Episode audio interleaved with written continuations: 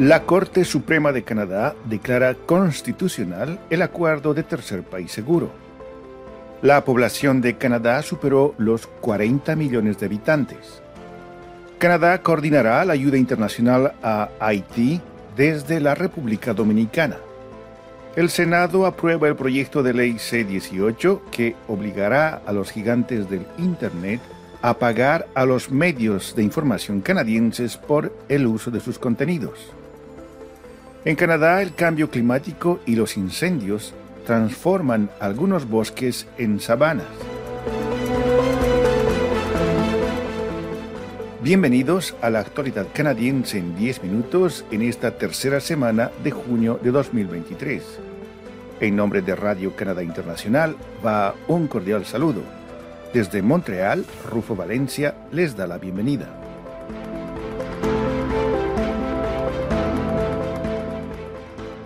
En una decisión unánime, el máximo tribunal en el país dictaminó este 16 de junio que el acuerdo de tercer país seguro entre Canadá y Estados Unidos es constitucional, al menos en parte. Este fallo representa una victoria legal para el gobierno canadiense que busca continuar con la práctica de enviar de regreso a los solicitantes de asilo que intentan cruzar hacia Canadá desde Estados Unidos. El acuerdo entre el gobierno de Canadá y el gobierno de los Estados Unidos de América para la cooperación en el examen de las solicitudes de la condición de refugiado de nacionales de terceros países, título oficial del documento, es un acuerdo bilateral firmado por primera vez en 2004. Ese acuerdo reconoce tanto a Canadá como a Estados Unidos como países, entre comillas, seguros, para los migrantes y establece que los solicitantes de asilo están obligados a solicitar refugio en el primer país al que lleguen. Las organizaciones de defensa de los refugiados han alegado ante los tribunales que esta política es inconstitucional. Están escuchando La actualidad canadiense en 10 minutos, un podcast de Radio Canadá Internacional. La población de Canadá superó los 40 millones de habitantes, según el Departamento de Estadísticas de Canadá. El reloj del aumento de la población de la Agencia Federal de Estadísticas utiliza modelos para estimar la población de Canadá en tiempo real. El contador alcanzó la marca de los 40 millones poco antes de las 3 de la tarde del 16 de junio, según un comunicado de prensa de esa agencia federal de datos la tasa de crecimiento de la población en Canadá se sitúa actualmente en el 2.7%.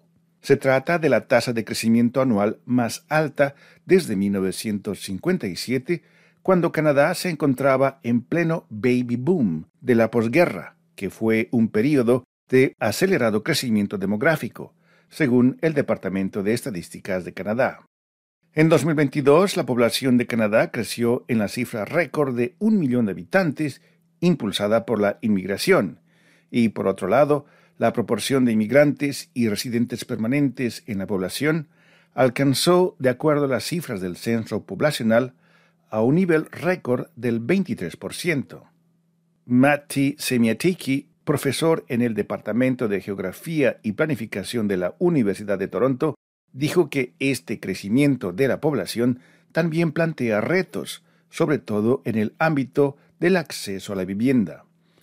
La población de Canadá superó los 30 millones de habitantes en 1997 y podría alcanzar a los 50 millones en 2043 si se mantiene la tendencia actual de crecimiento de la población, según el Departamento de Datos Federal.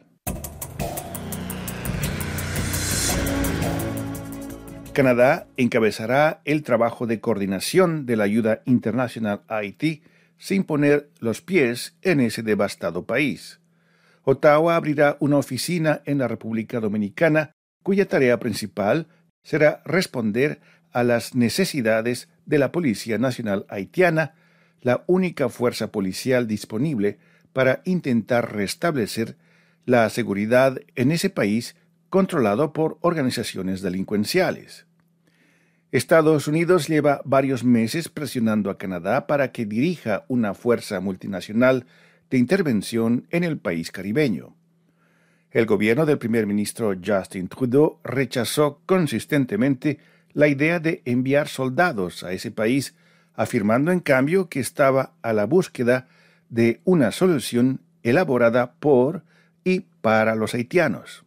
La ministra federal de Relaciones Exteriores, Melanie Jolie, llegó finalmente a este compromiso de colaborar en la búsqueda de una solución a la crisis sin tener que enviar una fuerza de intervención a Haití.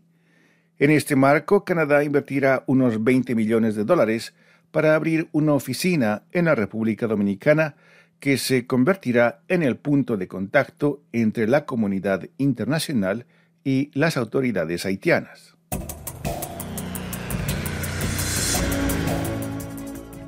El proyecto de ley C-18, que busca obligar a los gigantes del Internet a compensar a los medios de comunicación por compartir sus artículos e informes, fue aprobado por el Senado canadiense este 15 de junio y es probable que se convierta en ley federal en los próximos días, en momentos en que el gigante estadounidense Meta bloquea el acceso de muchos canadienses a contenidos informativos en Facebook e Instagram. La mayoría de los senadores votó a favor del proyecto de ley enviando la propuesta legislativa a la Cámara de los Comunes. Este sello de aprobación fue acordado tras una votación en tercera lectura con 51 votos a favor y 23 en contra. Con este proyecto de ley, el gobierno de Canadá obligará a gigantes del Internet como Google y Meta, empresa dueña de Facebook, a firmar acuerdos de compensación equitativa con los medios de comunicación canadienses por el uso de sus contenidos, basándose para ello en una serie de criterios. El objetivo es dar a las empresas digitales un plazo de seis meses para que puedan alcanzar acuerdos voluntarios con una serie de partes interesadas, incluyendo los medios de comunicación locales. De no materializarse esos acuerdos, los gigantes del Internet deberán sujetarse a un marco de negociación en tres fases.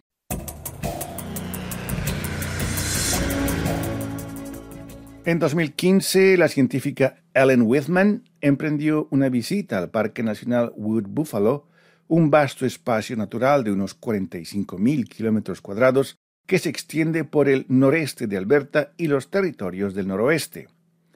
Ese parque había sufrido dos grandes incendios forestales con una década de diferencia, el más reciente en 2014.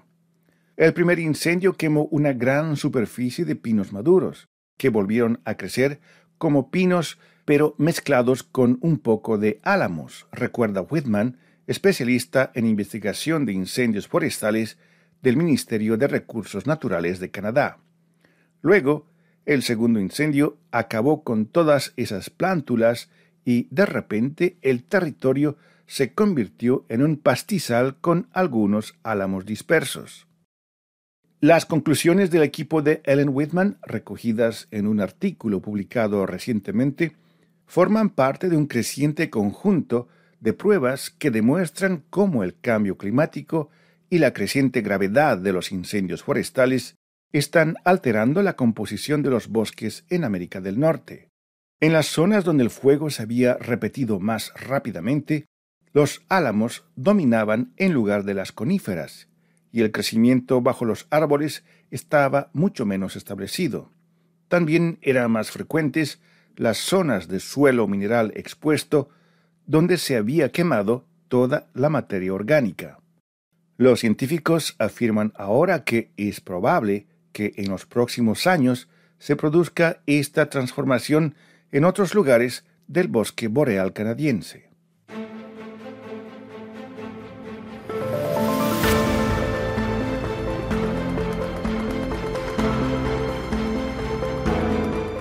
Aquí llegamos al final de la actualidad canadiense en 10 minutos, un podcast semanal de Radio Canadá Internacional. Desde Montreal, Canadá, Rufo Valencia les agradece por su atención y será hasta la próxima.